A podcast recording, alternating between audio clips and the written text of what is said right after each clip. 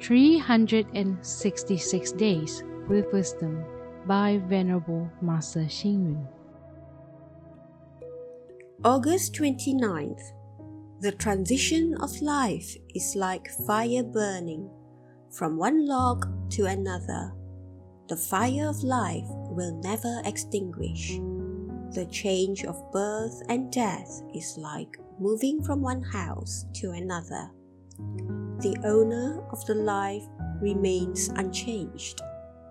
Birth and death are like a shadow following a form. After birth, there is death. After death, there is rebirth.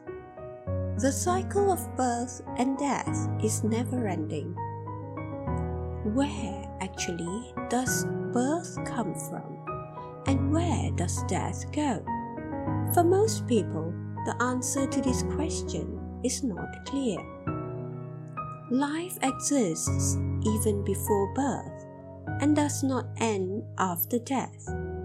After death, life is like migration, just as you might move to another country.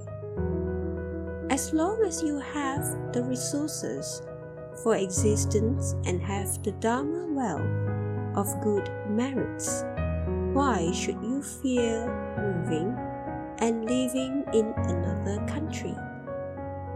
Therefore, death is not fearful. The most important question is where do you go after death?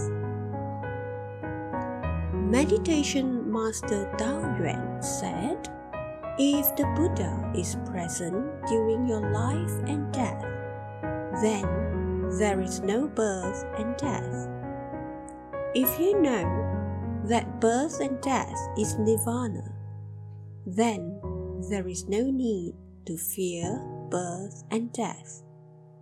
Also, there is no aspiration for nirvana as this is beyond birth and death. If we fully understand this true principle, we can end the confusion and demonstrate the truth. Then we can realize that birth and death is nirvana. Obviously, we have no delusions about birth and death. We would then be dwelling in the boundary beyond birth, and death. If that is so, why should we fear death? Read, reflect, and act. Death is not fearful. The most important question is where do we go after death?